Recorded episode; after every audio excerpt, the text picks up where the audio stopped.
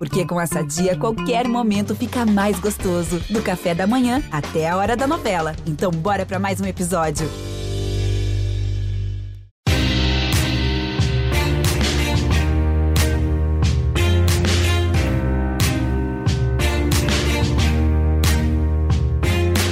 Olá, ouvintes do GE, eu sou o Rodrigo Capelo, este é o Dinheiro em Jogo. Hoje nós temos um podcast diferente. É um podcast que se baseia em uma reportagem extensa e especial sobre o Sindicato de Atletas do Estado de São Paulo e principalmente sobre o seu presidente, Rinaldo Martorelli.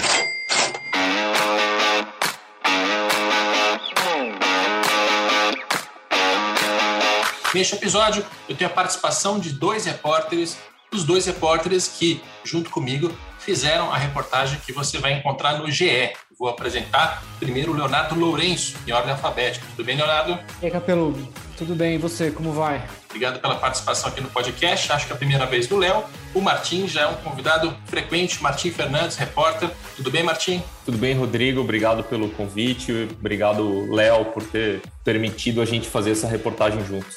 Muito bem. Esta reportagem, como eu já adiantei, está no GE, ge.globo link e lá você encontra um, um extenso relatório em relação ao Sindicato de Atletas do Estado de São Paulo e o seu presidente, Rinaldo Martorelli.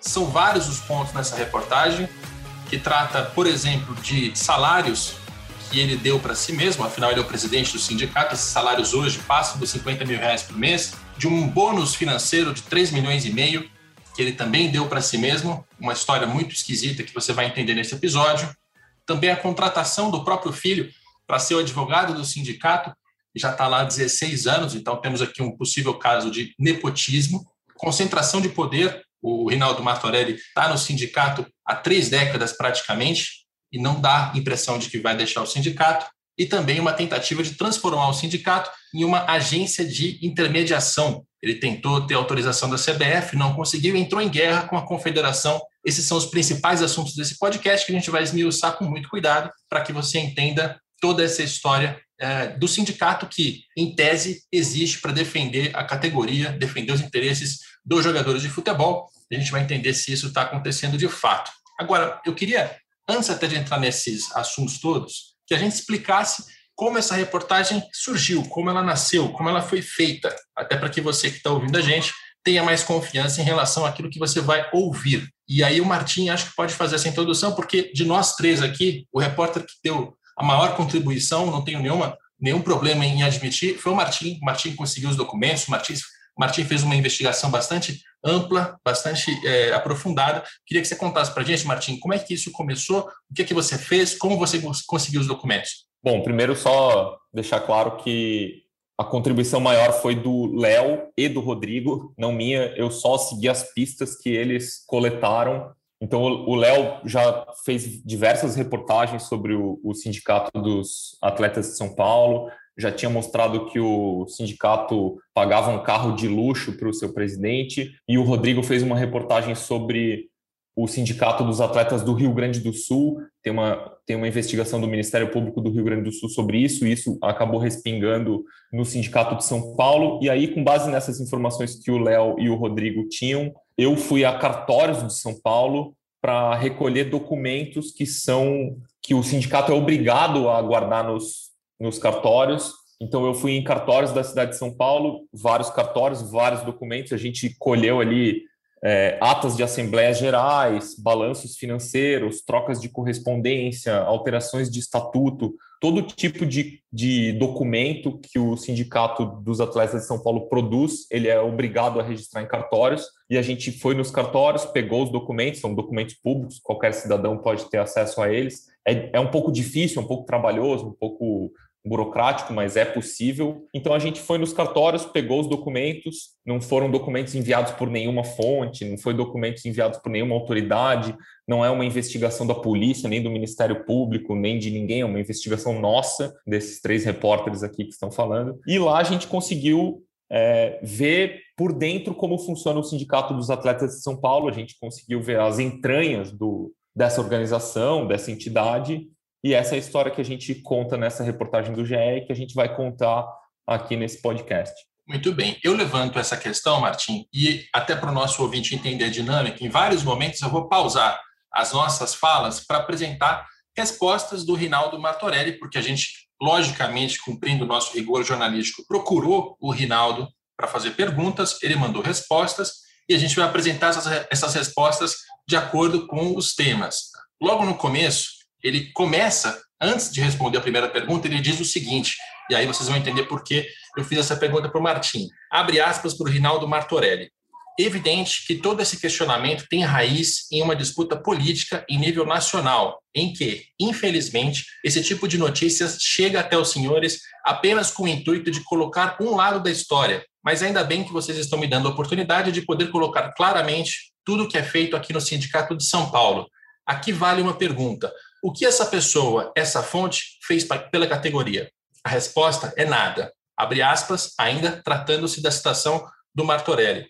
Pode se enganar alguns por um certo tempo, mas não todos por todo o tempo, fecha aspas, já dizia o filósofo. É assim que o Rinaldo Martorelli começa a responder as nossas perguntas. Então, tem aqui uma, uma sugestão de que uma fonte nos procurou, nos entregou todos os documentos, e isso não é verdade. Como o Martin já explicou, ele foi até cartórios aqui em São Paulo ele fez pedidos de documentos, ele obteve esses documentos, que são documentos públicos. É assim que a gente fez essa reportagem. E aí eu pergunto para o Leonardo Lourenço um pouco desse histórico, em termos de transparência do Sindicato de São Paulo, porque de nós aqui, o Martim foi, foi modesto, contribuição nessa reportagem realmente a maior foi, foi a dele, e o Leonardo Lourenço, por outro lado, é o cara que há mais tempo se dedica a investigar o sindicato aqui de São Paulo, conhece bastante das suas entranhas. Você já tinha tido acesso a, a documentos desse tipo, Léo? Você já tinha visto, com o nível de detalhe que nós vamos expor aqui, esse tipo de informação? Qual que é o nível de transparência do, do Sindicato de São Paulo? Pois é, Rodrigo, como você falou, a gente lá no GE, a gente já publicou outras reportagens relacionadas ao Sindicato dos Atletas, é, mas a gente nunca,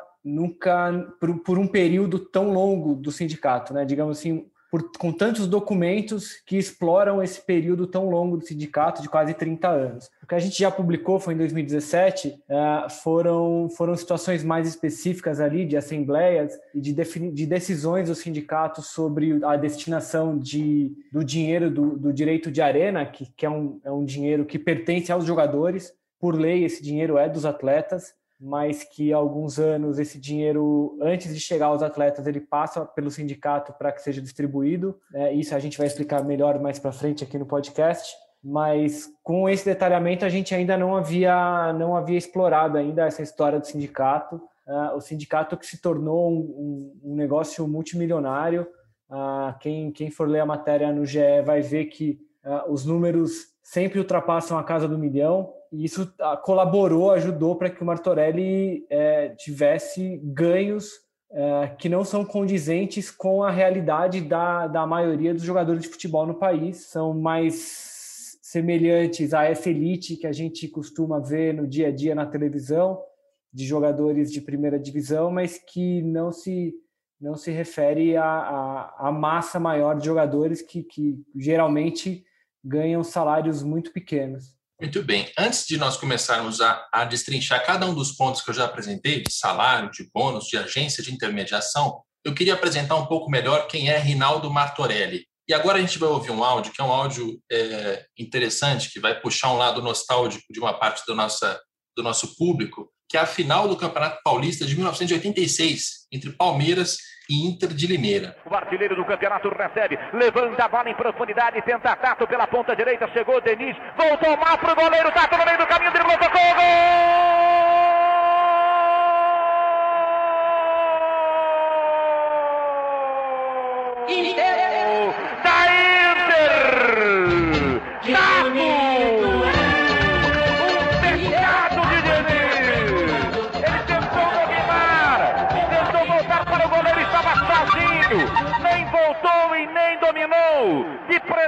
Tato entrou entre ele e Martonelli. Uma falha lamentável de Denise, um pecado do lateral esquerdo. E faz o segundo da Inter. Inter 2, Palmeiras 0 no Morumbi. Bom, como você ouviu, essa foi uma jogada em que o lateral do Palmeiras tentou recuar a bola para o goleiro, para o Martorelli, é, e aí o jogador do, do, da Inter de Limeira entrou na frente, pegou a bola, fez o gol, gol do Tato, e o Martorelli era o goleiro naquela ocasião. Trago isso para você saber qual é a origem. O Martorelli foi jogador de futebol e a melhor fase dele, até onde me consta, foi essa fase no Palmeiras. Ele, inclusive, foi eleito o melhor do Campeonato Paulista de 1986. E desde então, o Martorelli jogou futebol profissional até 1995. Ele passou por clubes de menor expressão, mas ele se aproximou do sindicato e conseguiu aí o lugar que o tornou conhecido no mundo do futebol, isso a partir de 1993. Para vocês terem uma ideia, naquele ano, a chapa que, que formou o Sindicato de Atletas do Estado de São Paulo tinha Raí na secretaria, Veloso na tesouraria, César Sampaio, Pintado e Vladimir como suplentes, todos jogadores muito mais conhecidos do que o Martorelli. O Martorelli era a cabeça. Ao longo do tempo, esses outros jogadores se afastaram do sindicato e o Martorelli é, persistiu, continuou como presidente da entidade. Ele é presidente até hoje, são quase 30 anos de presidência do Rinaldo Martorelli. É, eu vou perguntar para o Léo e para o Martim o que mais eles têm para acrescentar em relação a essa figura, o que, que eles lembram, o que, que, o que, que eles é, já viram do Martorelli. Eu vou até começar pelo Leonardo, porque o Leonardo tem ali um histórico mais, mais longo de acompanhamento dessa, dessa figura e desse sindicato.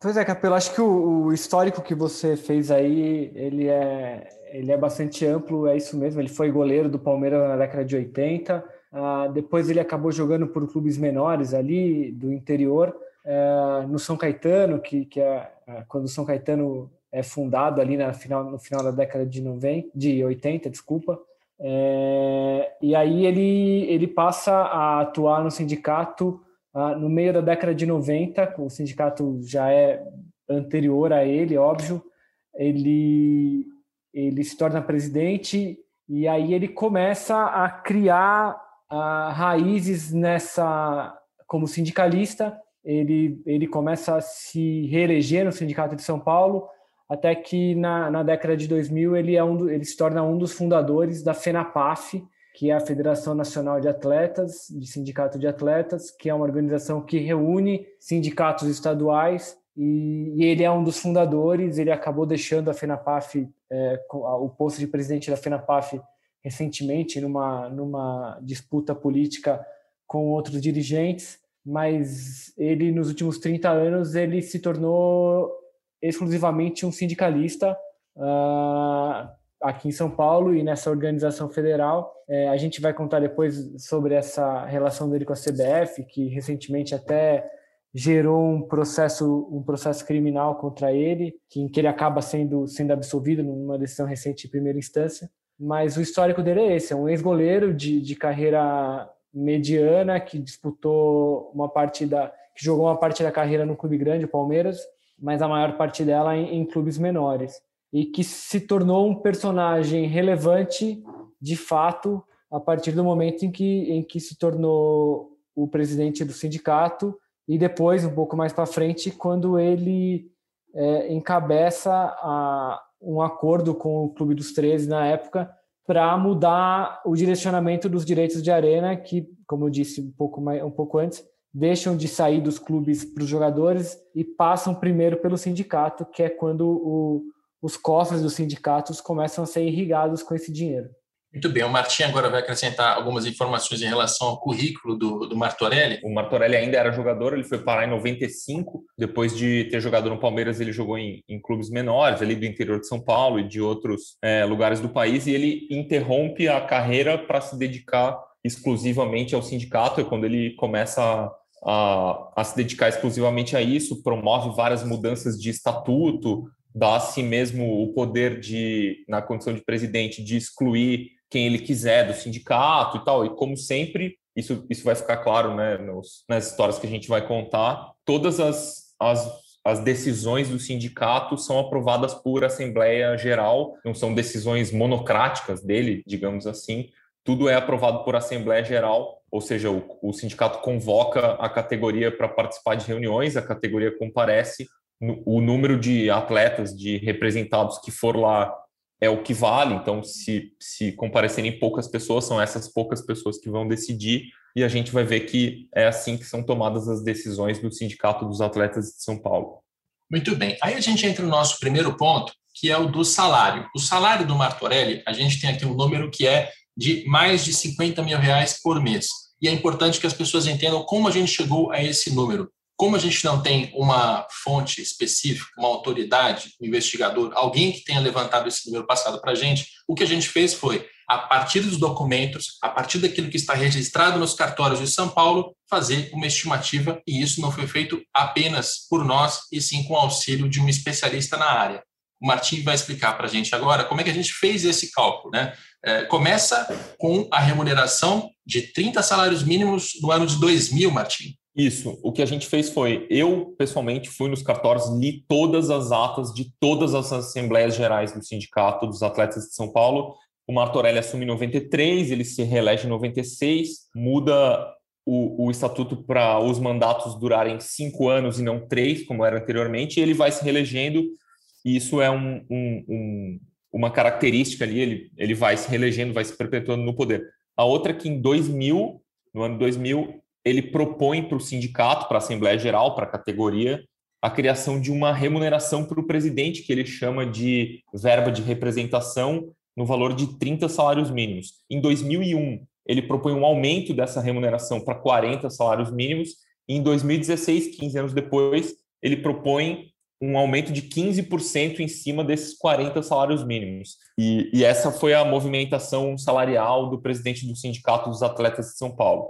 Isso é o que está público, é o que está disponível nos documentos. A gente pegou esses dados e enviou para o Luiz Aragão, um professor de Direito do Trabalho da Universidade Cândido Mendes, do Rio de Janeiro, e ele, que é especialista em Direito do Trabalho, calculou qual seria o salário do Martorelli atual, calculou qual seria a evolução desse salário, e, e os cálculos que ele fez é, chegaram ao valor de R$ 50.600 em 2021, que seriam 40 salários mínimos, é, acrescidos de 15%. Muito bem. Então, este é o valor, mais de 50 mil reais por mês em salários. Lembrando que é possível que tenha algum outro aumento, alguma outra questão que não esteja registrada nas atas do cartório.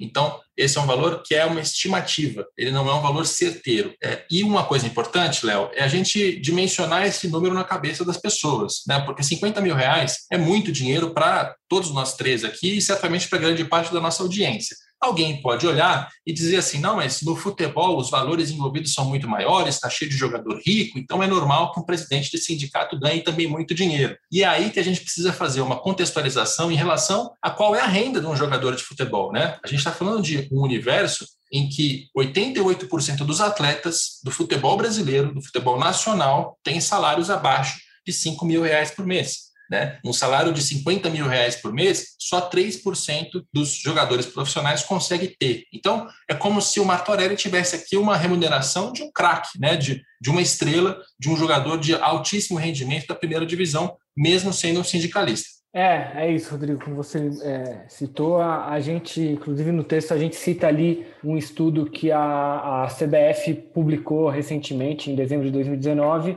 que, que diz exatamente isso, que entre os jogadores de futebol do país, só 3% ganham uh, igual ou mais do que o Martorelli ali, né? Que são essa faixa de 50 mil reais. É, é, óbvio que, que são os jogadores que ficam na nossa cabeça, né? Porque são os jogadores de primeira divisão, dos grandes clubes brasileiros, uh, e essa questão salarial de atleta é, a gente costuma é, é, ela é exposta muitas vezes, então esses salários milionários acabam ficando na nossa cabeça. Mas a realidade do jogador de futebol no país é muito diferente. Como esse próprio estudo diz, são 88, 88% recebem menos de 5 mil reais mensais.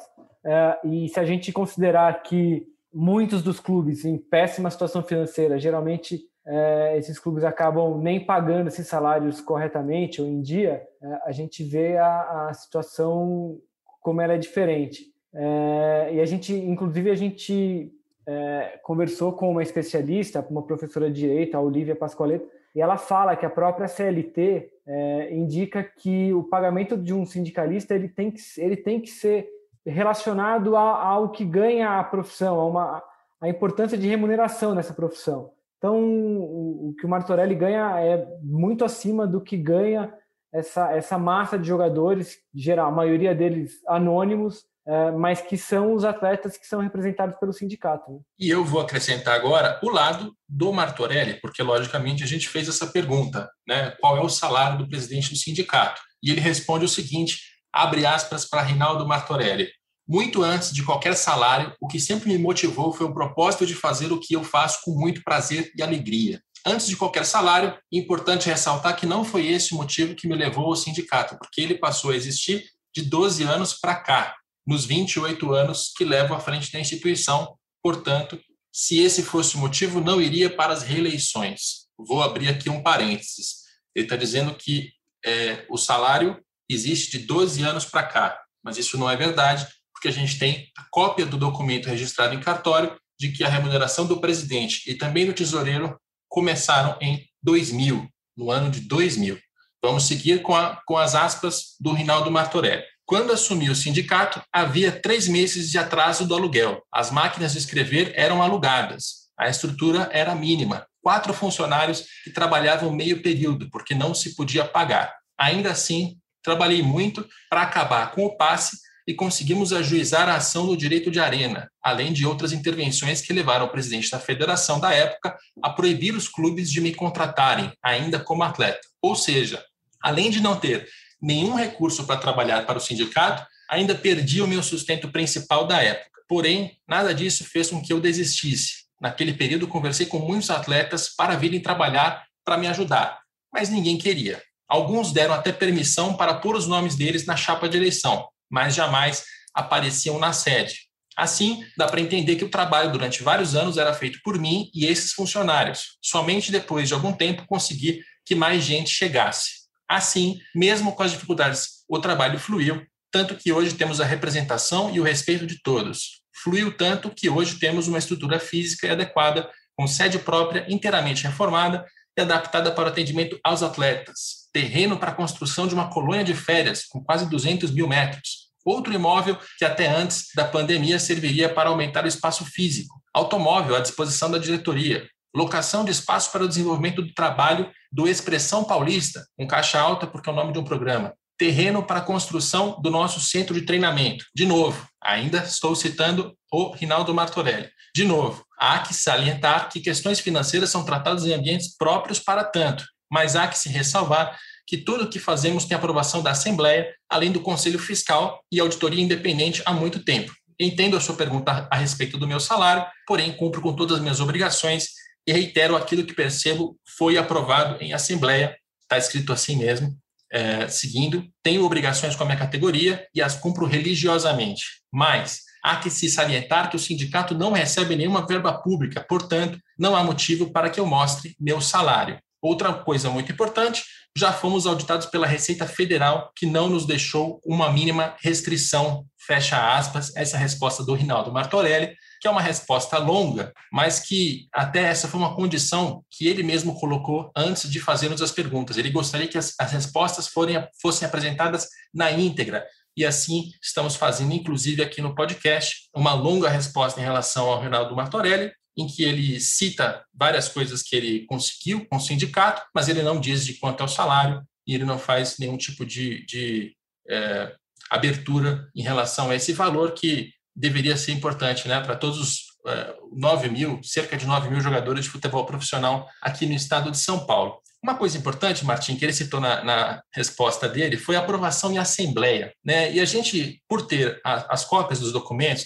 a gente pôde ver a quantidade de atletas que assinam essas assembleias, que, né, que em tese estavam lá para votar e para aprovar cada uma dessas decisões do Martorelli, inclusive quando ele dá um salário para ele mesmo, de 30 salários mínimos, depois aumenta para 40 salários mínimos e mais para frente dá um aumento de 15% sobre o valor. Quantas pessoas assinam essas atas, Martim? Ah, isso é um ponto importante, Rodrigo. É, é, importante a gente dizer que isso não é ilegal, tá? O Martorelli não está cometendo um crime ao fazer isso, mas ele está tomando decisões em nome de uma categoria com uma representação muito pequena dessa categoria. Então, no dia 28 de março, quando teve uma Assembleia Geral na qual ele propõe a criação de um salário para ele de 30 salários mínimos, são 56 associados que votam e aprovam esse salário mínimo. São 31 jogadores da Catando Vence, 16 jogadores do Rio Claro e nove atletas que são identificados nas atas como avulsos na sede do sindicato.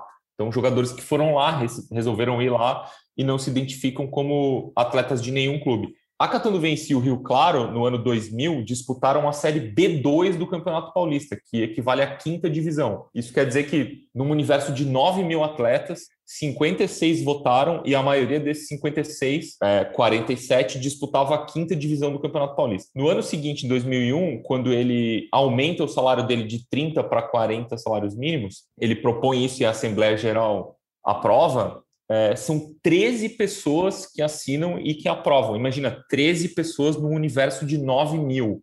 É muito pouca gente. No ano 2016, quando ele. Martim, dá... deixa eu te interromper. Deixa eu te interromper, até porque tem uma claro. questão interessante nessas 13 assinaturas, né? Quando a gente vê o documento, Ali está escrito que a reunião ela oferiu um total de 25 assinaturas, assinaturas. Mas você está dizendo que apenas 13 estavam lá. Por quê? E, isso, a gente pegou, a gente, quando pega um documento como esse no, no cartório, ele tem o documento na íntegra, inclusive a lista de assinaturas das pessoas que participaram dessa reunião. E nessa lista de assinatura tem 12 nomes que são repetidos. Tem o mesmo nome, a mesma assinatura, então, tem 12 nomes que são repetidos. Então, em vez de 25, como diz a ata do sindicato, diz é, um total de 25 assinaturas. Quando a gente olha o documento, na verdade tem 13, porque tem 12 que são repetidas duas vezes e tem mais um nome solto ali. Então, só para deixar claro que tem essa tem esse essa nuance também. E em 2016, agora avançando um pouco no tempo, quando ele dá assim, propõe e a Assembleia Geral aprova um aumento de 15% no salário do presidente, isso foi aprovado por 64 jogadores. Então, 64 jogadores no universo de 9 mil é menos de 1%, é, é uma representação muito pequena da categoria. De novo, isso não é crime, isso está previsto no, no estatuto do sindicato, isso, tá, isso acontece em vários outros sindicatos, que é, o, que é o seguinte: eles convocam a Assembleia Geral. Isso é importante dizer também, a Assembleia Geral, essas reuniões, elas não são clandestinas, elas são, de fato, o Martorelli tem razão quando ele diz isso, que eles publicam um anúncio em jornais, publicam na Folha de São Paulo, no Estado de São Paulo, em jornais grandes, olha, na data tal, na hora tal, vai ter uma reunião do sindicato dos atletas para definir os assuntos tal, tal, tal e tal. Se os atletas não vão, né, se a maioria não vai, a, a pequena minoria que vai acaba aprovando as decisões, tomando as decisões ali. Então, isso, de fato, o Martorelli tem razão quando ele diz que as assembleias não são clandestinas, não são mesmo.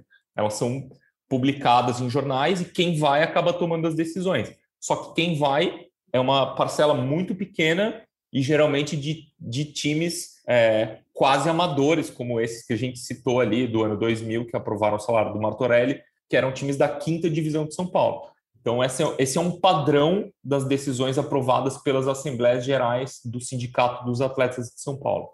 E só para a gente só, ter uma ideia ainda mais clara, queria, eu perguntar... Desculpa, Capelo, eu só queria aproveitar o gancho, porque o Martin citou a Assembleia de 2016. Acho que é importante que é, tem, tem uma, uma observação que, que, que acho que é importante de ser feita. Essa mesma Assembleia que autorizou esse aumento de 15%, ela é muito importante porque foi nessa mesma reunião em que o, o sindicato aprovou a, a, incorporação de 15 milhões de reais, que era um dinheiro, um dinheiro que uh, foi, foi dado ao sindicato para distribuir aos atletas como direito de arena, uh, mas eles se relacionavam com luvas dos contratos que os clubes haviam assinado. Uh, então o sindicato fez uma reunião dizendo que, por se tratar de dinheiro de luva, esse dinheiro não deveria ser distribuído entre os atletas e o sindicato queria autorização da categoria para que esse dinheiro fosse incorporado ao caixa do próprio sindicato. E aí tem uma coisa importante que essa, dessa assembleia, que é o seguinte, isso a gente publicou naquela primeira matéria em 2017. É, a lista de presença, como o Martins citou, cita 64, 64 jogadores ali. Na época eu liguei para alguns desses jogadores, porque na lista conta, consta nome, uh, o clube, CPF e o telefone.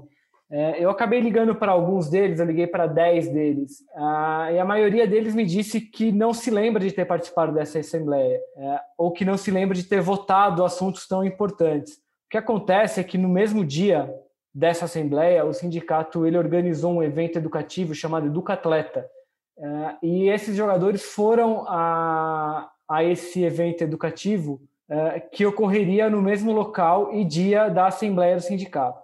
Então, o que muitos desses atletas com quem eu falei me disse, eles contaram que eles foram lá para participar do Educatleta e que eles assinaram uma lista de presença e que essa lista seria usada depois para um sorteio de prêmios entre os presentes. Então, o cara assinava a lista, tinha lá um número na frente do, do nome dele, uh, e aí eles sorteariam no fim do, do evento uh, brindes para esses atletas que dizem ter assinado uma lista de presença de um evento educativo. A maioria deles me disse que não lembra de ter participado de uma assembleia. Isso gerou questionamentos. O, o Martorelli, na época, negou qualquer irregularidade nessa assembleia, mas a história é essa. Tem essa, essa discussão sobre uh, o modus operandi dessa assembleia especificamente. Ela é importante por causa dos valores envolvidos. Né? Um caso bastante grave. Só para deixar mais claro, caso não tenha ficado. 15 milhões de reais em luvas iam para o sindicato. Os atletas tinham que aprovar isso. Primeiro, a gente tem uma falta de representatividade, porque a maior parte dos jogadores do estado de São Paulo não participa dessas reuniões, dessas votações, dessas assembleias. E o que o Léo está dizendo para a gente é que, nesse caso específico, em que o destino de 15 milhões de reais estavam sendo decididos, os jogadores que têm os nomes na ata, que já são poucos, eles nem sequer é, sabiam do que se tratava quando perguntados mais na frente. Eu acho que se eu participasse de uma reunião para decidir o destino de 15 milhões de reais, no mínimo eu ia lembrar se eu estive, se eu votei, o que eu fiz, tem alguma coisa muito esquisita nessa história. E eu tinha é, interrompido, até eu ia fazer uma pergunta para o Leonardo, que também tem a ver com esse modus operandi, mas que é um caso muito mais banal. Mesmo assim, a gente deve contar para que as pessoas tenham uma noção clara de como essas decisões são tomadas, Léo. É o caso do Fiat Uno, ano 2006, Conta para gente a história desse, desse carro. Pois é, é, isso demonstra o poder que o Martorelli tem sobre o sindicato e sobre a Assembleia, que é o, o principal órgão do sindicato, né? que é quem corrobora as decisões ali. E como o Martim disse, o estatuto do sindicato prevê que todas as decisões sejam tomadas em assembleia, independente do número de pessoas que participem. É, o que aconteceu foi que é, na assembleia de 2011 o Martorelli pediu autorização para vender um Fiat Uno que pertencia ao sindicato. E ele teve autorização para isso. O problema é que ele informou na Assembleia que ele já tinha vendido o carro um ano antes. Então, o que ele queria ali era só corroborar um ato que ele já havia tomado uh, sem autorização da Assembleia e que depois acabou autorizado. Isso uh, dá, um, dá legalidade ao ato, mas que demonstra o, o o grau de poder que ele tem ali no sindicato, que ele, ele toma decisões e ele sabe que elas só serão corroboradas ali, ele não terá problema de aprovar essas decisões. É, então, ele, como eu te falei, assim, são valores bem menores do que a gente estava falando agora há pouco, né? Então, era um carro de. Era um Fiat Uno 2006, de, custava na época 15 mil reais. É, ele vendeu esse carro em 13 de maio de 2010 e essa venda só foi autorizada pela Assembleia no dia 13 de maio de 2011, exatamente um ano depois. É um caso muito menor, com valores menores, mas que é simbólico, porque primeiro você vende o carro, passa-se um ano, e aí você faz uma assembleia para perguntar para as pessoas que você está representando se elas concordam com a venda do carro. É, é um caso simbólico em relação ao, ao, modus operandi. Agora, quando a gente fala de valores mais altos, a gente chega aqui não, no bônus que o próprio Martorelli deu para si mesmo, um bônus que mais uma vez, usando da ajuda de especialistas, a gente chegou a um valor de 3 milhões e meio de reais. Eu vou pedir para o Martim explicar melhor do que se trata esse bônus que foi pago para a presidência. E quem é o presidente? Rinaldo Martorelli. Que história é essa, Martim? Olha, Capelo, essa história do bônus é muito incomum, muito inusual. Eu nunca vi nada parecido com isso em 20 anos cobrindo futebol e bastidores do futebol, nunca vi nada semelhante. No ano 2020, o Martorelli convoca uma Assembleia Geral, como essas que a gente já citou aqui, e diz que ele tem direito a receber um bônus relativo a férias, um terço de férias, décimo terceiro salário e FGTS de todo o tempo que ele foi presidente do sindicato e de todo o tempo que ele vai ser presidente do sindicato, porque o mandato dele termina até 2024. Então ele pede para receber, ele pede autorização da Assembleia Geral para receber um bônus que junta todos esses direitos trabalhistas, inclusive entre 93 e 2000, que foi um período em que ele não recebeu o salário, porque ele só estabeleceu esse, esse verba de representação, né, que ele chama esse pagamento mensal que ele recebe do sindicato, ele só recebe a partir do ano 2000. Então, ele, ele recebe férias, 13 terceiro e FGTS de um período em que ele não era remunerado pelo, pelo sindicato.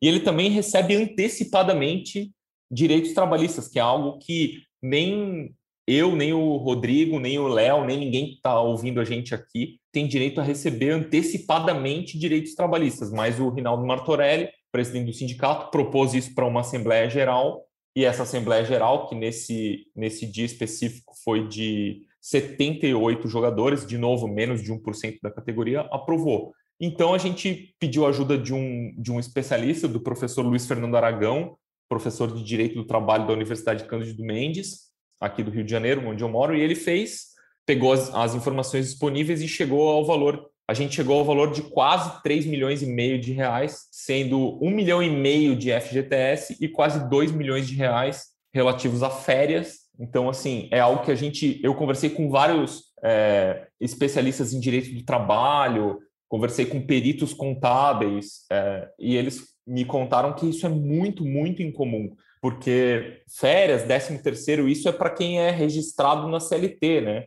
E não é o caso do presidente do sindicato dos atletas, mas ele usou dispositivos da CLT para propor esse pagamento a si próprio e essa Assembleia Geral, formada por 78 pessoas nesse dia, numa categoria de 9 mil atletas, tinha 78 presentes, e eles aprovaram esse pagamento desse bônus financeiro que foi pago no ano passado, 2020, em quatro parcelas. Eu vou até repetir as informações, porque eu acho importante que fique bastante claro do que, que se trata. O Martorelli ele aprovou em assembleia um bônus financeiro para si mesmo, que inclui 27 anos de atuação, desde 93. Ele está recebendo férias e FGTS por um valor retroativo, por um período retroativo, perdão, que vem desde 93, inclusive por um período em que ele não era remunerado. Se você não é remunerado, você não tem direito nem a férias, nem a fundo de garantia, mas isso ele incluiu no bônus. E ele também recebeu valor antecipado em quatro anos, porque essa ata é de 2020 e ele recebeu valores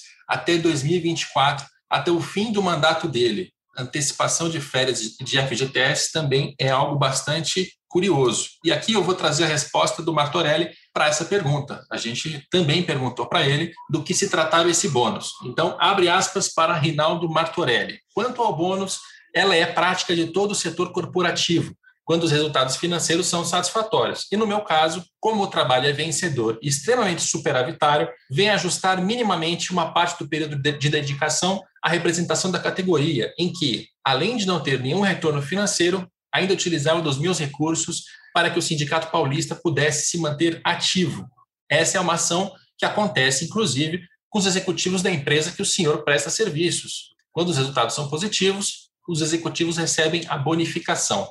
Eu vou abrir aqui um parênteses importante. Eu não tenho conhecimento de nenhum profissional na Globo ou em qualquer outra empresa que tenha recebido um bônus para corrigir o não pagamento de férias e de FGTS num período que se aproxima a 30 anos. Não tenho conhecimento. É, e ele está dizendo que isso é comum, inclusive na empresa que o senhor presta serviço, ele está falando da Globo. Realmente acho bastante, é, bastante difícil que essa informação esteja correta. Vamos voltar aqui para a aspa do Rinaldo Martorelli. A título de esclarecimento, com os investimentos que temos hoje e que foi fruto do meu trabalho, Caso haja uma escassez total de entrada de recursos, conseguiremos manter as atividades da forma como estamos fazendo por mais 10 anos o texto é exatamente o dele, tá? Sendo que essas atividades consistem em equipe rodando todo o interior do estado visitando os atletas nos clubes, emitindo certificados de monitor esportivo, certificamos mais de 2 mil atletas, que permite aos atletas a continuarem trabalhando.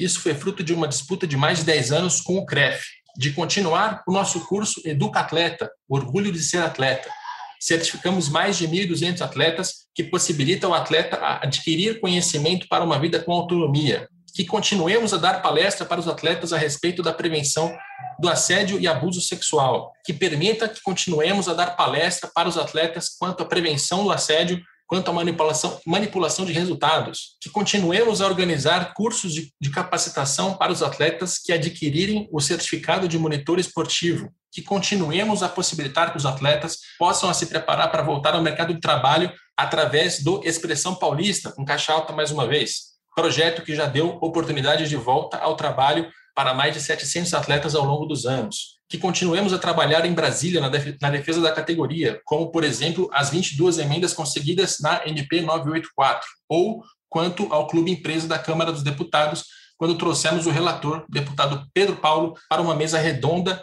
e discutir os temas pertinentes da defesa da categoria.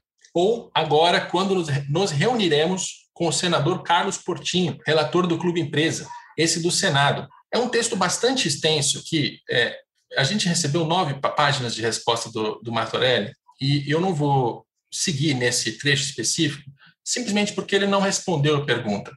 A pergunta era sobre bônus financeiro. Por que ele recebeu esse valor?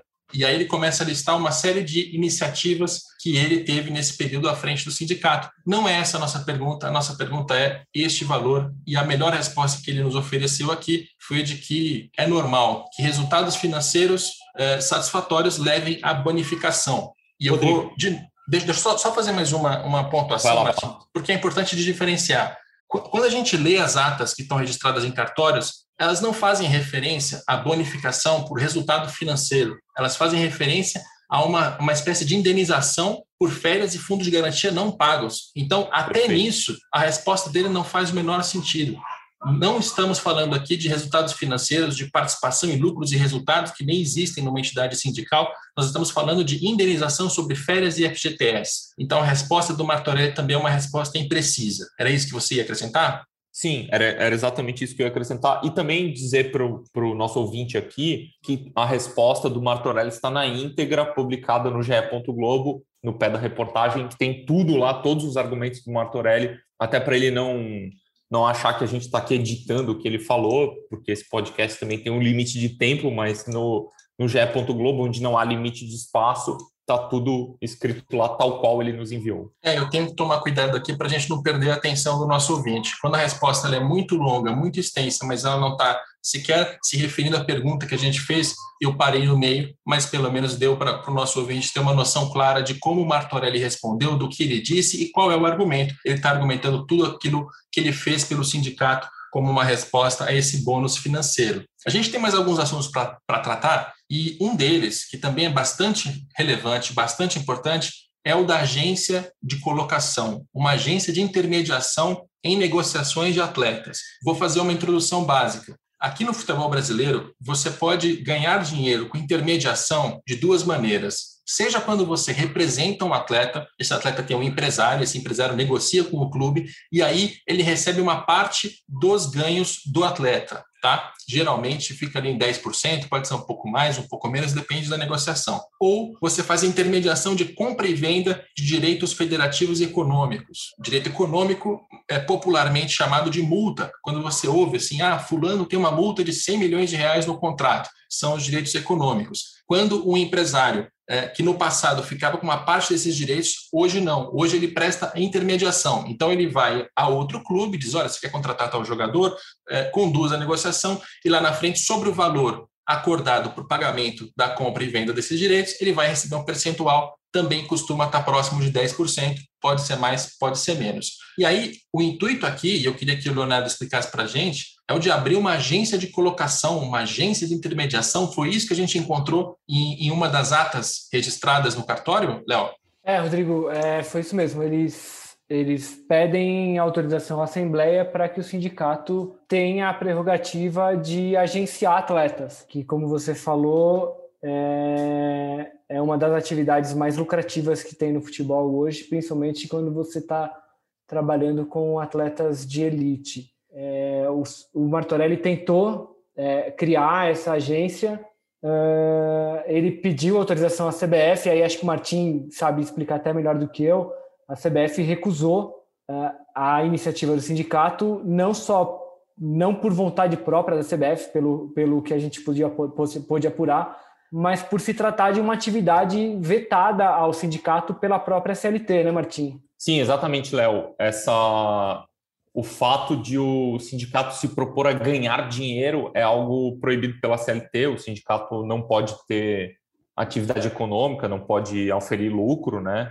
É um, é um contrassenso com a, com a natureza do sindicato, que é representar a categoria. e, e, eu conversando com pessoas da CBF também da FIFA, quem eu fui consultar é, informalmente sobre isso, é, e, e essas pessoas da CBF e da FIFA me falaram isso. Imagina se o sindicato, porque a, a intermediação numa, numa negociação, você pode representar até um clube, né? Imagina o sindicato dos atletas, que é quem tem que defender os interesses de uma categoria, representar um clube numa negociação de jogador. E outra, é, é, foi um, um, argumento usado por, por pessoas da CBF e da FIFA. Se o sindicato que representa uma categoria toda, como é que ele vai trabalhar individualmente, né? Cada caso. Imagina, tem algum atleta ali que, que, que é mais bem avaliado pelo mercado, que, é, que desperta interesse de, de clubes tal, e aí o sindicato vai se dedicar a trabalhar mais por esse atleta e não por outro. É uma, é uma situação muito complicada, assim. Esse foi o motivo pelo qual a CBF, assim, além da CLT, né, que é,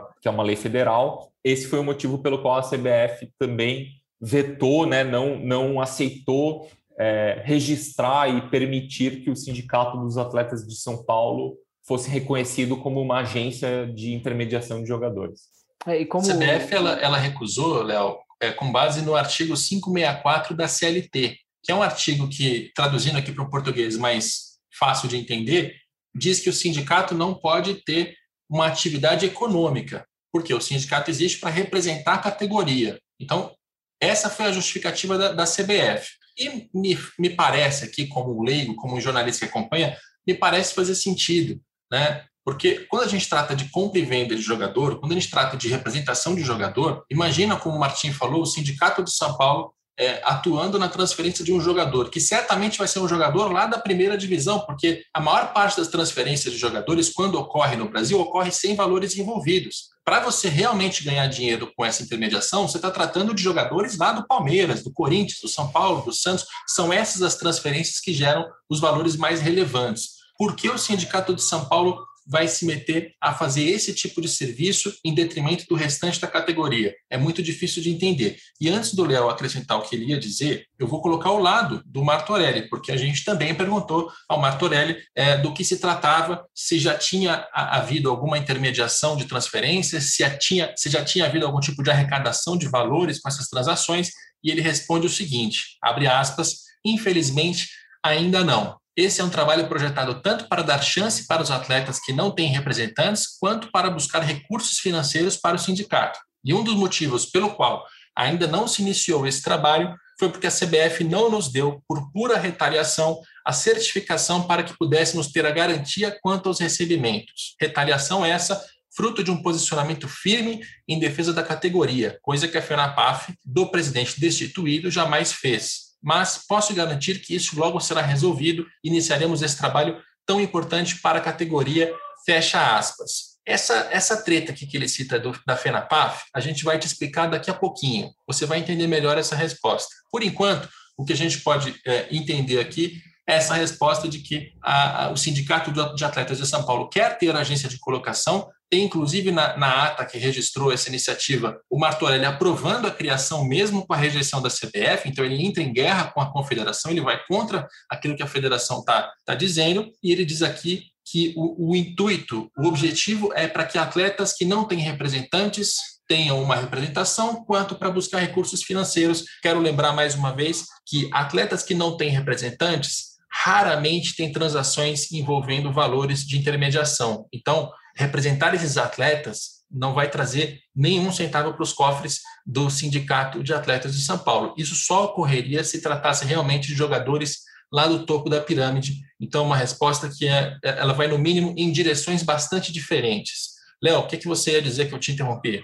Não, eu só ia citar, como vocês mesmos falaram, sobre essa essa questão é, de, de interesse mesmo, né? Porque ah, numa negociação entre, uma, entre, entre um atleta e um clube, os valores geralmente, como a gente sabe, são pagos pelo clube. E como você disse, a, o, o comum é que intermediários recebam ali entre 10%, mas esse valor também é negociável, né? Então, o sindicato que, que na maioria das vezes vai se colocar em situação oposta ao clube numa briga pela categoria, é, ele teria que sentar com o próprio clube para negociar um valor de intermediação maior ou menor também. Isso gera um conflito de interesse muito claro, assim, né? É, e além disso, é importante que a gente conte também que é, o próprio Martorelli ele é sócio hoje de uma empresa é, criada para representar jogadores. É uma empresa que ele tem junto com um dos filhos dele, o Gustavo. É, essa empresa, ele nos diz, e aí você tem as respostas, que ela jamais prestou serviços, mas é fato que existe uma empresa aberta com esse objetivo uh, que tem o Martorelli e o filho como, como sócios, no que também é um, uma clara questão de, de, de, de, interesses brigando ali, né? É bom explicar melhor esse caso, Léo, bem lembrado, e ele tem bastante relação com essa história da agência de colocação, porque é a mesma atividade que o Martorelli está tentando praticar de qualquer jeito, que é a intermediação é, de transferências de jogador e também de representação deles frente a clubes. O, o, o Rinaldo Martorelli tem, junto com um dos filhos, Gustavo Martorelli, a RGM Sports, uma empresa que foi fundada em 2011. Eu vou até ler a resposta do Martorelli antes, porque vai, vai casar aqui bem a ordem. Abre Rodrigo, aspas. só para deixar claro, desculpa te interromper, em 2011, Martorelli já era presidente do sindicato, ele é presidente desde 93, ou seja, na condição de presidente do sindicato, ele abriu uma empresa de representação de jogadores. Exatamente. E aí ele diz o seguinte: a gente pergunta para ele é, se o fato de ele abrir uma empresa de agenciamento de jogadores não configura algum tipo de conflito de interesses. E ele responde, abre aspas, interessante, a sua fonte vasculhou tanto minha vida e não viu que essa empresa jamais teve atividade, que não há nenhuma conta corrente no CNPJ dela, mas agradeço a lembrança, tenho mesmo que encerrá-la essa foi a resposta irônica de Rinaldo Martorelli. Eu vou é, explicar aqui o seguinte: não foi uma fonte que nos avisou em relação a isso. Você pode consultar o estado da empresa na própria Receita Federal. Foi assim que eu fiz. A empresa RGM ela tem a situação cadastral dela atualmente como inapta. Isso é que aparece no CNPJ dela e o motivo alegado é, entre aspas, omissão de declarações. Então, é uma empresa que ainda existe, mas que está irregular nós também consultamos o sistema de intermediários da CBF, porque hoje qualquer empresário que tenta fazer algum tipo de serviço no futebol brasileiro tem que ter um cadastro no sistema de intermediários e para isso ele tem que fornecer documentos e ter uma certa transparência ali em relação à confederação. E a RGM Esportes também não aparece nessa lista, então ela não está credenciada a fazer qualquer tipo de operação. Né? Então, essa é a situação dessa empresa que ele tem um filho, Gustavo Martorelli, que ele respondeu aqui, ironicamente, precisa fechar essa empresa, Martorelli. E aí, seguindo, é, já que a gente está falando de filhos, né, a gente acabou de citar o Gustavo, ele também tem um outro filho chamado Guilherme, e ele é advogado do Sindicato de Atletas em São Paulo desde janeiro de 2005. Essa é a data que aparece no próprio LinkedIn,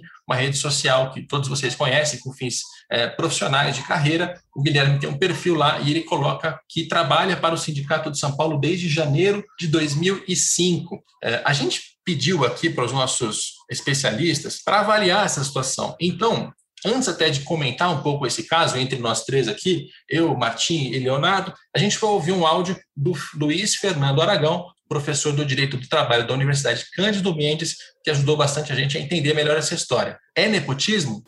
O denominado nepotismo sindical, que significa a contratação de parentes de dirigentes como empregados do sindicato, viola ao entender dos que sustentam uma, a, uma equiparação da entidade sindical ao órgão público, ou como um órgão público, porque assim é definido pela sua própria finalidade e função, atingiria um princípio constitucional que é o princípio da impessoalidade da moralidade, né, previsto no artigo 37 do texto constitucional e que, embora aplicado à administração pública, hoje é, é entendido por uma analogia e pela própria função sindical também como uma função pública de serviço público, é, por esta razão estaria também sendo violado esse princípio da impessoalidade e moralidade, é, a prática aí adotada do que se chama o nepotismo sindical.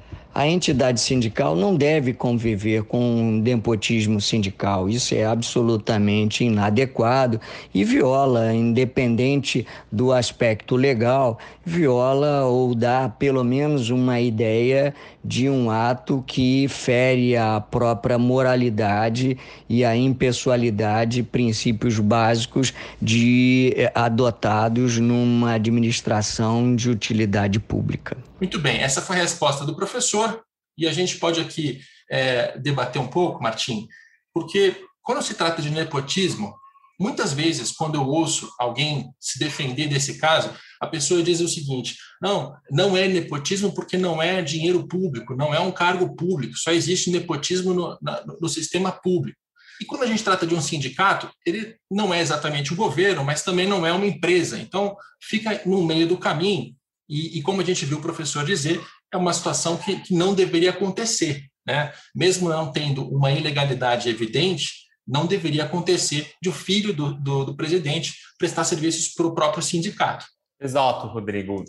De fato, a lei sobre nepotismo só fala em serviço público, mas, assim, para a imagem de uma categoria, é muito ruim que o filho do presidente seja empregado pelo sindicato, né? Isso, isso é ruim em qualquer empresa, em qualquer organização, em qualquer entidade, enfim. É muito ruim. É ruim para o próprio profissional, né? Que, que tem ali pendurado um, um crachá dizendo filho do presidente, e não e não dá a impressão de que ele está ali pelos próprios méritos, embora talvez ele até possa ter. É, é muito ruim, é contraproducente até para a própria categoria.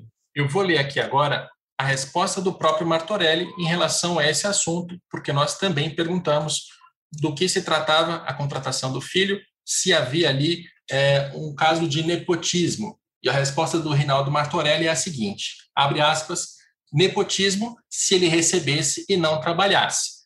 Vamos lá. Ele iniciou há bastante tempo o trabalho, em 2005, mas sempre respeitando os critérios de mérito e antiguidade. Começou como estagiário, depois da obtenção da carteira da Ordem dos Advogados. Iniciou um trabalho como advogado e agora nosso coordenador jurídico, sempre recebendo salário de mercado. Ele administra 337 processos de atletas pelo sindicato e somente em um deles recuperou para o sindicato, numa troca com a FENAPAF de ação de exigir contas, 4 milhões e 350 mil reais, o valor ainda a ser corrigido porque ainda não foi recebido. É graduado em Direito, pós-graduado em Direito do Trabalho, pós-graduado em Processo do Trabalho, pós-graduado em Direito Civil, pós-graduado em Processo Civil e mestre em Direito Desportivo Internacional. Será que está qualificado para o trabalho? Temos outros casos, sim, que é um sobrinho da nossa coordenadora administrativa. Ele faz mais de 300 atendimentos por mês e tem duas graduações e recebe salário de mercado. Fecha aspas, Rinaldo Martorelli, em relação à contratação do filho, Guilherme, como advogado do sindicato.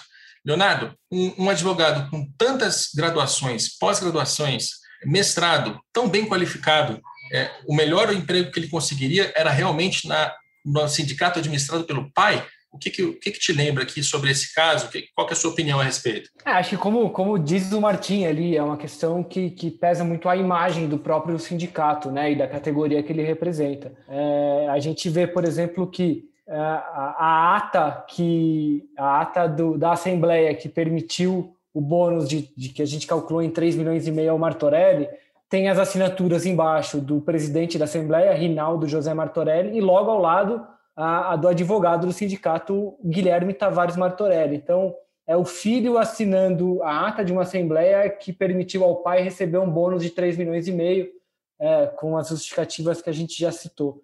Então, se não há uma ilegalidade, a, a, a questão ética ou, ou de imagem que, que isso passa de fato, é, acho que é muito mais discutível. Né?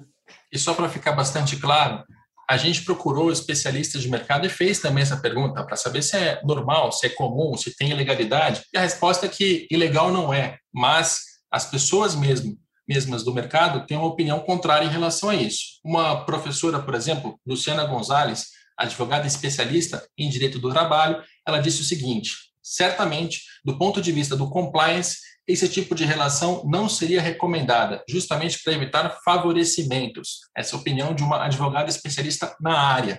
Ou seja, ter um filho empregado como advogado do sindicato, trabalhe muito ele ou não, seja muito graduado, pós-graduado ou não, é de qualquer maneira um caso que se aproxima muito do nepotismo. E aí, para a gente é, encerrar esse episódio, que certamente vai ter mais de uma hora, é uma reportagem grande, é uma reportagem especial, e eu quero gastar todo o tempo necessário para a gente passar todas as informações. A gente tem aqui a situação financeira do Sindicato de Atletas do Estado de São Paulo. Eu já cubro essa área há 10 anos e boa parte desse tempo me dediquei a ler os balanços dos clubes de futebol, das federações, de todas as partes envolvidas. Eu nunca tinha tido acesso antes a um balanço de um sindicato. Eu acho que as informações que estão aqui no balanço vão ajudar o nosso ouvinte a entender como o sindicato opera, como ele arrecada, como ele gasta, o que está acontecendo com os jogadores dos nossos, o que está acontecendo com o dinheiro dos nossos jogadores aqui no estado de São Paulo. Rodrigo, é, diga, Martim. Isso, isso é, é até um. Essa reportagem é até é simbólica nesse sentido, né? Os clubes são obrigados a publicar seus balanços, a CBF é obrigada a publicar seu balanço. Os sindicatos também deveriam ser, né? E a gente teve que ter um trabalho assim é, físico, inclusive um trabalho é, braçal de conseguir esses balanços, que deveriam estar no site do sindicato e não estão. Exatamente. E quero lembrar também que esses balanços que a gente vai comentar agora, eles acompanham um parecer do Conselho Fiscal do próprio sindicato, mas eles não acompanham o parecer de uma auditoria externa, independente. Se os balanços foram auditados ou não, não temos como saber, porque este parecer, que é obrigatório, inclusive para clubes de futebol, a Lei Pelé manda que os clubes publiquem esse parecer junto. No caso do sindicato, as atas que a gente encontrou, os documentos encontrados nos cartórios, tem lá os balanços de 2016, de 2018, também uma previsão orçamentária para 2020, mas nós não tivemos acesso a nenhum parecer de auditoria externa, o que significa que esses números podem não ser verdadeiros, porque eles não puderam ser checados por nenhum, nenhuma entidade, nenhuma eh, empresa independente. Muito bem. A gente vai passar aqui primeiro por receita e despesa, porque acho importante entender como é que o dinheiro entra e como é que o dinheiro sai. Né? A gente está tratando do lado das, das receitas de duas principais fontes de arrecadação. A primeira é o direito de arena. Como a gente já explicou, esse direito de arena foi instituído lá no início dos anos 2000. Quando um clube vende os direitos de transmissão dele para uma emissora, geralmente para a Globo, ele vende por um valor X e sobre esse valor, 5% saem para é, serem redirecionados aos jogadores profissionais, com a tese de que, se o jogador está em campo e está emprestando a imagem dele, essa imagem está sendo usada comercialmente pela emissora, ele tem que ser remunerado por isso por isso existe o direito de arena, 5% sobre o total. O futebol, lá no início dos anos 2000, tinha um valor. O futebol hoje movimenta várias vezes esse valor, inclusive nos direitos de transmissão. Você imagina que hoje, grosseiramente, são mais ou menos 2 bilhões de reais que saem dos caixas das emissoras e passam para os caixas dos clubes. 5% desse valor são retidos e repassados aos jogadores. No caso de São Paulo, com Corinthians, São Paulo, Palmeiras e Santos, os valores são evidentemente muito altos. Então, em 2016, o, o Sindicato do Estado de São Paulo teve 3 milhões em direito de arena. Em 2018, 3 milhões e 400. É assim que entra dinheiro por um lado. Só que essa não é a única renda que tem o Sindicato de Atletas de São Paulo. Por quê? Aqui, até eu vou colocar entre aspas, porque geralmente receitas financeiras a gente não coloca dentro do faturamento, mas o valor é tão relevante que eu preciso colocar para vocês entenderem. Como o Sindicato do Estado de São Paulo tem muito dinheiro guardado no banco, em aplicações financeiras, ele recebe juros muito altos em relação a esse valor. Juros que em 2016 somaram 4 milhões e 200. Em 2018, 2 milhões e 600. É bastante dinheiro que vem de juros em cima de aplicações financeiras. E esse é um valor, né, Léo? Você que também está tá acostumado a, a, tentar achar as coisas do Sindicato de São Paulo, é a primeira vez que a gente tem esses valores e que tem uma noção de quanto dinheiro está sendo é, movimentado e quanto dinheiro está entrando no caixa do Sindicato de São Paulo. Pois é, Rodrigo, a gente, analisando esses balanços, a gente vê que é, essa, essa intermediação dos direitos de arena, ela se tornou uma fonte de receita milionária para os sindicatos. A gente está falando especificamente do caso de São Paulo, mas essa regra vale para clubes de todos os estados, né? É, essa virada se deu no começo do ano, nos anos 2000, porque até então os direitos de arena eles existem há muito tempo e, e, até os anos 2000 eles, eles eram pagos em 20% do valor que as emissoras pagavam pelos direitos de transmissão. É, mas na verdade eles não eram pagos ou eles ou, ou, havia muita dívida com relação a isso. Uh, o que os sindicatos fizeram no começo da, do século foi a, eles ajuizaram uma ação para obrigar os clubes a pagarem esses 20% que eles deviam aos jogadores. No meio dessa ação, o que os sindicatos, os sindicatos decidiram fazer um acordo com os clubes. É, esse acordo judicial ele baixou essa porcentagem de 20% para 5%, é, sendo que esses 5% seriam direcionados aos sindicatos para que os sindicatos se responsabilizassem pela distribuição aos jogadores, porque até então essa era uma responsabilidade dos clubes. É, o sindicato diz que esses 20% é, havia uma série de, de, de fatiamentos desses 20% e que na prática os jogadores tinham direito só a 3,3% no fim das contas, é, e que, na verdade, esse 5%, apesar de parecer uma, um, uma diminuição no valor dos jogadores, dos 20 para 5, na verdade era um aumento desses 3,5 para 5. O que aconteceu de fato é que, assim, é, o, esse acordo passou a valer, mas a lei não foi alterada. Então, a lei, na época, especificava em 20%, a alteração na lei Pelé só foi feita em 2011 o que aconteceu nesse meio tempo é que muitos jogadores passaram a procurar os tribunais do trabalho para cobrar uh, a diferença de 5 para 20. Eles queriam receber os 15% que eles deixaram de receber nesses 10 anos. Geralmente, uh, o tribunal, os tribunais do trabalho e o, e o TST acolheu a tese dos jogadores, muitos deles receberam essa muitos deles receberam essa diferença. Mas é fato que a virada financeira do sindicato se dá nesse momento em que o direito de arena começa a passar primeiro pelo caixa dos sindicatos e depois é repassado aos jogadores. O sindicato dos atletas de São Paulo, especificamente, ele, ele, ele lucra de duas formas com esses valores dos direitos de arena. Primeiro, ele cobra uma taxa de administração de 10% que é o que ele diz que, que é, o, é o valor que permite ao sindicato operacionalizar essa distribuição aos atletas. Então, só como exemplo, a gente é, buscou em ações do sindicato, ações antigas, uma ação em que o, o, o sindicato processava o Corinthians, o Palmeiras e o São Paulo, e o próprio sindicato afirma que entre 2011 e 2016, é, o sindicato recebeu 69 milhões em direitos de arena que ele deveria repassar aos atletas, então, numa conta rápida, 10% como taxa de administração, só nesses cinco anos o sindicato arrecadou quase 7 milhões de reais para fazer o serviço de distribuição desse dinheiro. É, essa taxa ela também é questionável. Quando a gente fez uma matéria um pouco mais antiga, alguns advogados disseram que ela não deveria ser cobrada. E por fim, e acho que aí você vai explicar melhor, o sindicato usa esse dinheiro que, que recebe de direito de arena e ele coloca como investimento financeiro. E os atletas em assembleias já autorizaram o sindicato a ficar com a totalidade desses, desses investimentos. Então, se o sindicato recebeu, como dito aí, 69 milhões, esse dinheiro ficou um tempo no banco, rendendo. Uh, depois, no fim do ano, o sindicato tomou de volta os 69 milhões para distribuir para os jogadores, mas ficou com o valor que rendeu com esse investimento.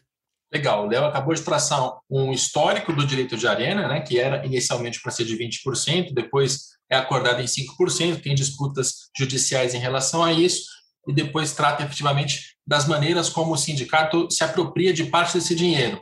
Uma delas é a taxa de administração, que ele cobra sobre o direito de arena, a outra é colocar esse dinheiro no banco e tirar esse valor que nós estamos mostrando agora, pela primeira vez claramente, das aplicações financeiras, quanto elas, quanto elas geram em juros para o sindicato do Estado de São Paulo de atletas profissionais. Agora, você que está nos ouvindo, sabe que quando entra muito dinheiro de um lado, numa entidade que não tem fins lucrativos, que não distribui esse dinheiro para acionistas, esse dinheiro tem que ser usado. E aí, quando a gente olha para as despesas, a gente vai encontrar um sindicato que vem aumentando muito seus custos, principalmente nos últimos quatro anos. gastos com salários e benefícios trabalhistas. Aqui a gente está falando de todos os funcionários do sindicato, mas o, Martorelli já disse que são poucas pessoas, então é um valor que se divide entre poucos. Em 2016, 1 milhão e 300 mil reais. Em 2018, 1 milhão e 700 mil reais. Em 2020, a proposta orçamentária não é um valor realizado efetivamente, mas é um orçamento para aquele ano, que foi o documento que nós conseguimos, era de 2 milhões e 200, ou seja, passou de 1 milhão e 300 para 2 e 200 em um intervalo de apenas quatro anos, tratando apenas de salários, aqueles que estão na CLT. Além do salário, existe algo no sindicato que chama verba de representação. Foi assim que ele chamou o salário dele lá no começo dos anos 2000, e isso recentemente tem a seguinte conotação: são valores que são dedicados às pessoas que trabalham para o sindicato, que incluem gratificações, viagens, hospedagens, solenidades, homenagens, até reuniões são remuneradas por meio dessas verbas de representação. E esse é um valor que saiu de 1 milhão e 200 em 2016 para 1 milhão e 600 tanto em 2018 quanto em 2020. Em cada um desses anos, 1 milhão e 600 mil reais distribuídos em verbas de representação para essas finalidades que eu acabei de citar. Um outro ponto do balanço que me chamou muita atenção foi o das assessorias. Então, a gente está falando aqui, por exemplo, da assessoria jurídica, aquela área em que o filho do Martorelli trabalha.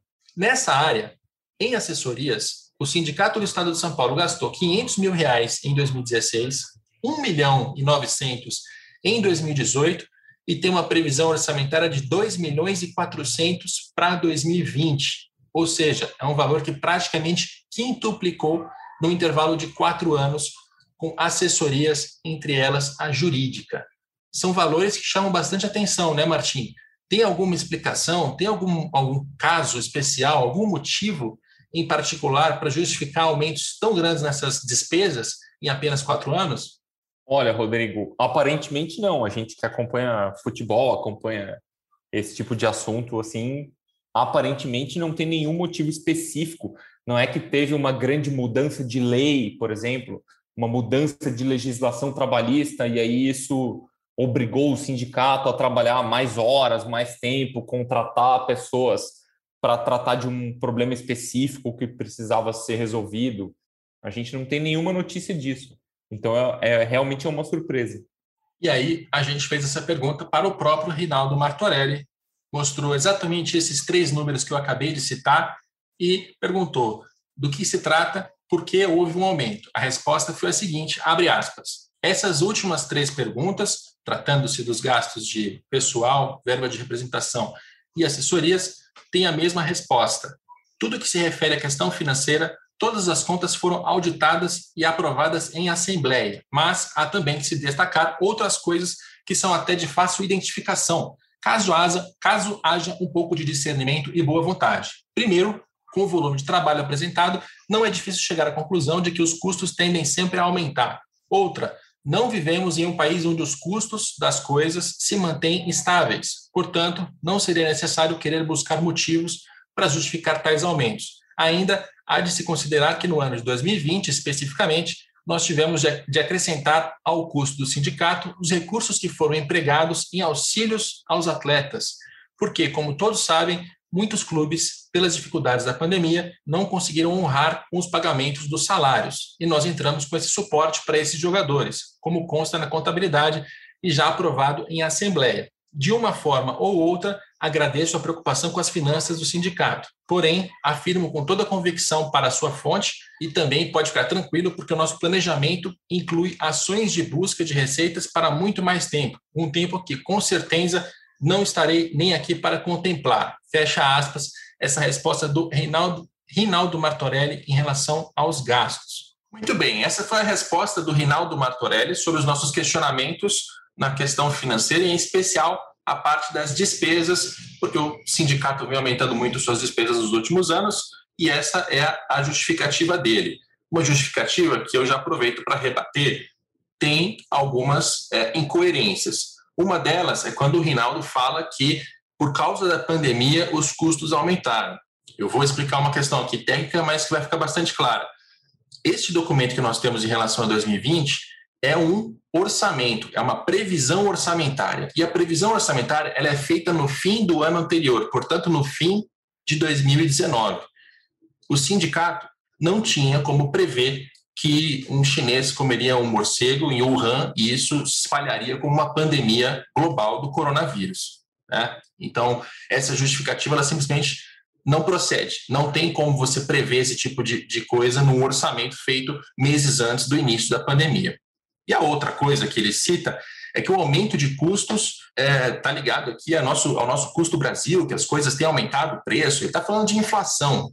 E eu queria saber qual é o índice de inflação que o Martorelli usa para justificar esse tipo de aumento nas contas, né, nas despesas, porque é, mesmo com a inflação sendo um problema comum no Brasil, em especial no período entre 2016 e 2020, não houve uma inflação é, sequer parecida com aquela que a gente viu é, no início da década de 2010 e em outros momentos da nossa história. Então, é uma resposta bastante curiosa. E aí, onde é que a gente vai desembocar com essa história? A partir do momento que você tem receitas muito altas, em especial por causa das aplicações financeiras, e despesas que são também muito altas, mas que no fim da, da linha ali sobra algum dinheiro, o sindicato ele vai ficando montado numa fortuna. Hoje, o número que a gente tem do balanço de 2018, aí é um balanço com números concretos realizados, é de que o sindicato fechou aquele ano com 47 milhões de reais em caixa ou aplicações financeiras. 47 milhões de reais. Até por sugestão do Leonardo Lourenço, eu cheguei a procurar outros balanços de sindicatos para saber se isso era uma prática comum. Então, procurei, por exemplo, o balanço do Sindicato dos Bancários, que também mostra um valor em caixa, só que é um valor proporcionalmente é, muito diferente. Nem o sindicato dos bancários tem tanto dinheiro em caixa proporcionalmente à sua receita como o sindicato dos atletas profissionais do estado de São Paulo. Mesmo correndo o risco de que essa parte sobre a situação financeira fique um pouco arrastada, eu vou acrescentar só mais uma informação.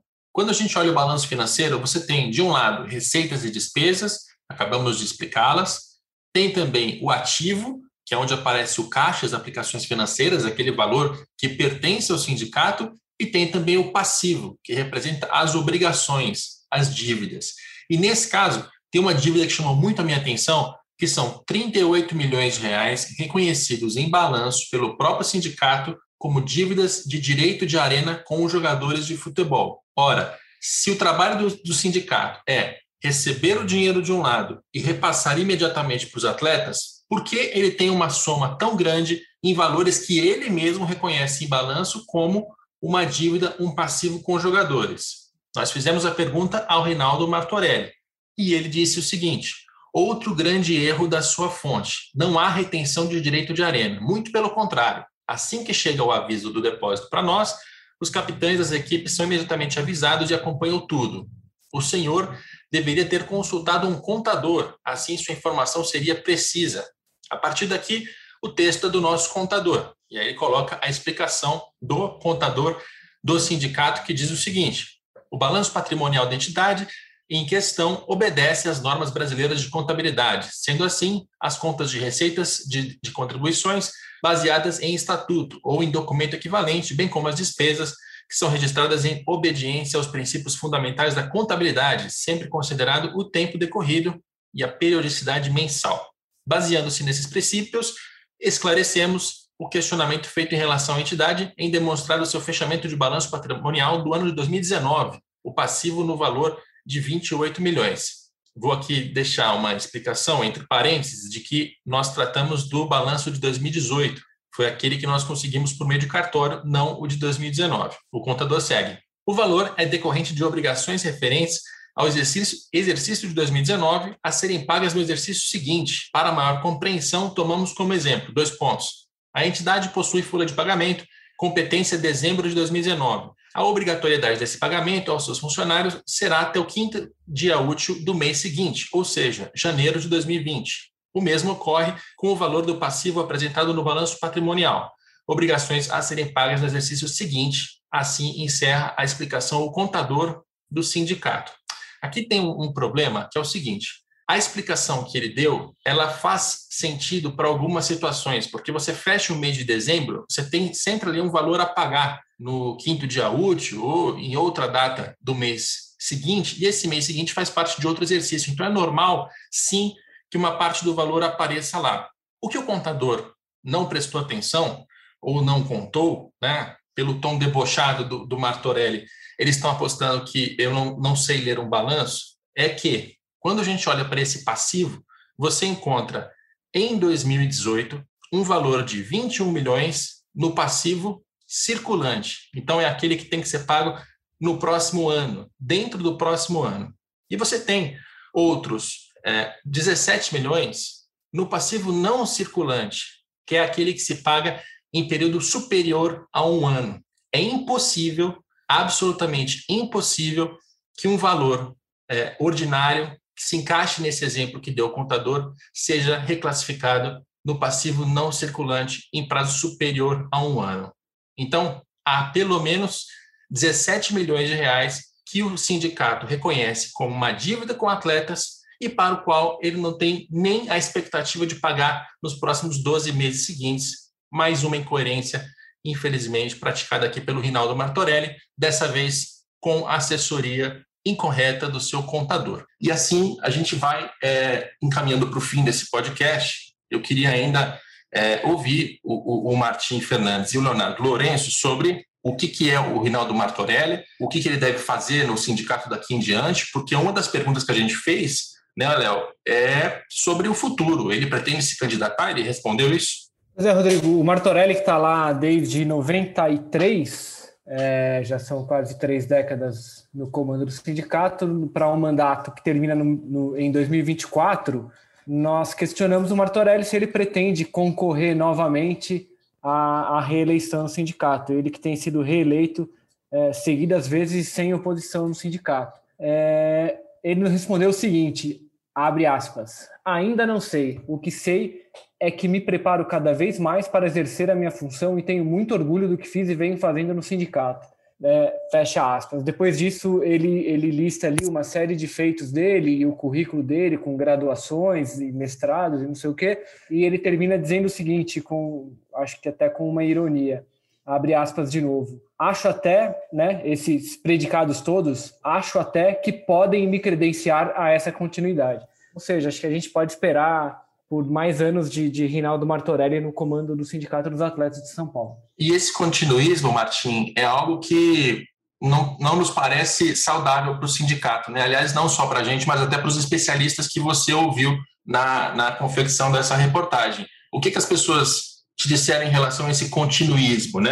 A gente é, é curioso até, porque se a gente olha para o futebol brasileiro, os clubes tinham presidentes eternos eh, nos anos 90 até nos anos 2000, dá para citar vários aqui, né? Alberto Dalib no Corinthians, Mustafa Contursi no Palmeiras, o Juvenal Juvencio no São Paulo, Marcelo Teixeira no Santos, só para citar os de São Paulo, que é o tema desse podcast. E esses clubes, eles mexeram nos seus estatutos, eles de certa forma foram é, entre aspas, obrigados pelo mercado, pela torcida, pela mídia, a rever as suas práticas e a gerar ali uma, uma troca política o Sindicato dos Atletas de São Paulo parece que parou nos anos 90. Exatamente, Rodrigo. As próprias entidades que mandam no futebol, é, a FIFA, a Comebol, a CBF, também passaram por esse processo muito muito movidas por casos de corrupção que foram descobertos, foram obrigadas a se reformar e se reformaram para limitar o número de reeleições de seus presidentes. No esporte olímpico, aqui no Brasil também aconteceu isso, um movimento, uma mudança né, de, de estatuto, de legislação atrelada ao, ao recebimento de dinheiro público, né, só pode receber dinheiro público quem limitar as reeleições de seus, de seus dirigentes, mas os sindicatos ficaram para trás, né?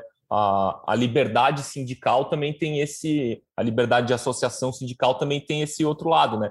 Permite que os sindicatos se, se organizem como quiser e aí, no caso do específico do SAPESP, tem um presidente que ao longo dos anos foi mudando o estatuto para concentrar cada vez mais poder, para poder expulsar é, eventuais é, opositores, e aí com isso o, o, Martorelli foi ficando. Tanto que ele foi, ele foi reeleito seis vezes, e em todas elas ele era o candidato único. E o Conselho Fiscal, que é quem quem analisa as contas do, do sindicato, essas sobre as quais a gente acabou de falar aqui, também fazem parte da chapa. Então, sempre tinha uma chapa única e, e, dessa chapa tinha quem mandava, né? Quem manda, que é o Martorelli, e as pessoas que também têm que analisar as contas dele. Então, tudo foi ficando muito fácil para ele.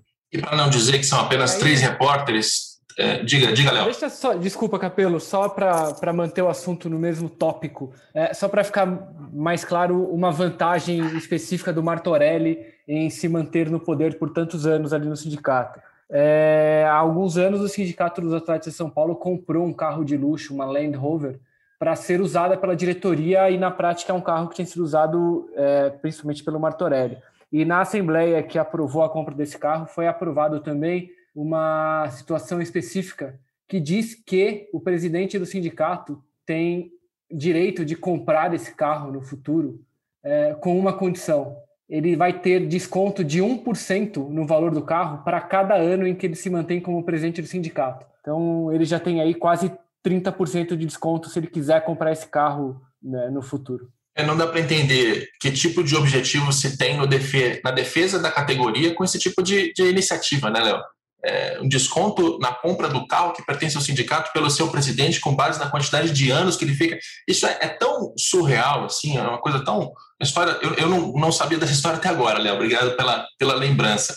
E para não dizer que são apenas três repórteres, três jornalistas que estão aqui criticando o continuismo, a gente também perguntou ao professor de Direito do Trabalho da Universidade Cândido Mendes, o Luiz Fernando Aragão, o que ele pensava em relação a essa, essa continuidade das mesmas pessoas, e neste caso aqui, da mesma pessoa à frente de uma entidade sindical. A gente vai ouvir o último áudio do professor. A continuidade no comando de entidades sindicais, com a eternização das direções, não é algo incomum. Em diversos momentos da história brasileira, nós vamos encontrar é, várias situações em que essa situação ocorre com a falta de uma renovação da direção sindical. Isso, hum, especialmente nas hipóteses em que o poder público buscava interferir e agir né, com um controle maior nas atuações sindicais. Após a Constituição de 1988, quando ela foi promulgada e com isso veio o princípio da liberdade sindical, essa prática, embora ainda existente, é, passou a ser menos frequente. Esse tipo de continuismo se vê ainda hoje em algumas entidades é, similares.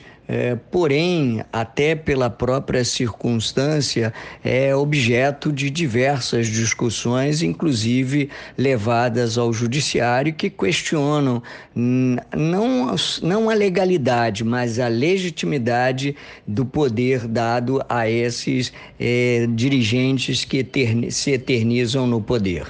É isso aí, para vocês verem como não são apenas três jornalistas é, é, eu acho que é uma conclusão razoavelmente fácil a de que qualquer entidade que seja, seja um clube, seja uma empresa, seja é, um governo ou seja um sindicato, não faz muito bem ficar com a mesma pessoa há 30 anos, ainda mais quando esse tipo de histórias se avoluma. Eu quero aproveitar para agradecer o professor Luiz Fernando Aragão, porque ele foi muito gentil em todo o processo da reportagem, tanto ao ajudar a, a, calcular o salário, o bônus financeiro do, do Rinaldo Martorelli, que isso foi possível apenas com base em documentos, e a gente queria ter um especialista para fazer esse trabalho.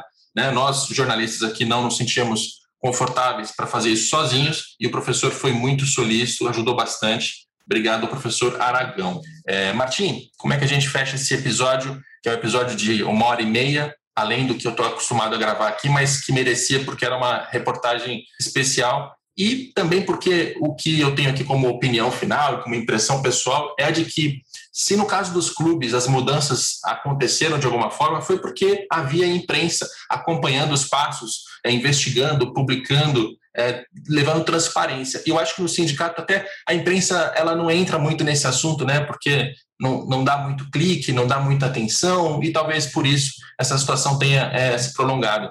É, e aí eu deixo aqui minha admiração tanto pelo Léo que fez várias reportagens em relação ao sindicato, e alguém que está remando praticamente sozinho nesse mar, e também é você que fez essa reportagem. É, sindicato não tem torcida, né? Então não, não, não, não atrai a atenção de ninguém naturalmente, assim. Precisa ter um esforço para jogar luz sobre esse assunto. Vamos ver se, essa, se essas reportagens, se essas revelações têm alguma consequência prática na, na maneira como, como o sindicato é conduzido em São Paulo. Vamos, vamos acompanhar, ficar em cima dos, dos desdobramentos e das repercussões dessa história. Espero que sim. Leonardo Lourenço, obrigado pela participação aqui no podcast também. Obrigado, Capelo. Valeu, Martim. Sempre um prazer escrever com vocês. Acho que a reportagem é relevante, ela trata de valores consideravelmente altos. É, e acho que a gente não pode deixar que, que essas coisas fiquem nas sombras, fiquem em atas escondidas em cartórios. Acho que é importante que isso, que isso ganhe a luz para que as pessoas saibam como esse dinheiro tem, tem sido tratado e, e como as coisas são feitas. Obrigado de novo, Exato. caras. Um abraço. Valeu, Léo. Obrigado, Martim. E a gente vai encerrar com uma frase que o próprio Rinaldo Martorelli usou nas respostas dele. Já dizia o filósofo: pode se enganar alguns por um certo tempo, mas não todos por todo o tempo. Esse episódio tem a produção do Leonardo M. Bianchi, tem a coordenação do André Amaral e do Rafael Barros. E a gente volta na próxima segunda-feira com mais um Dinheiro em Jogo.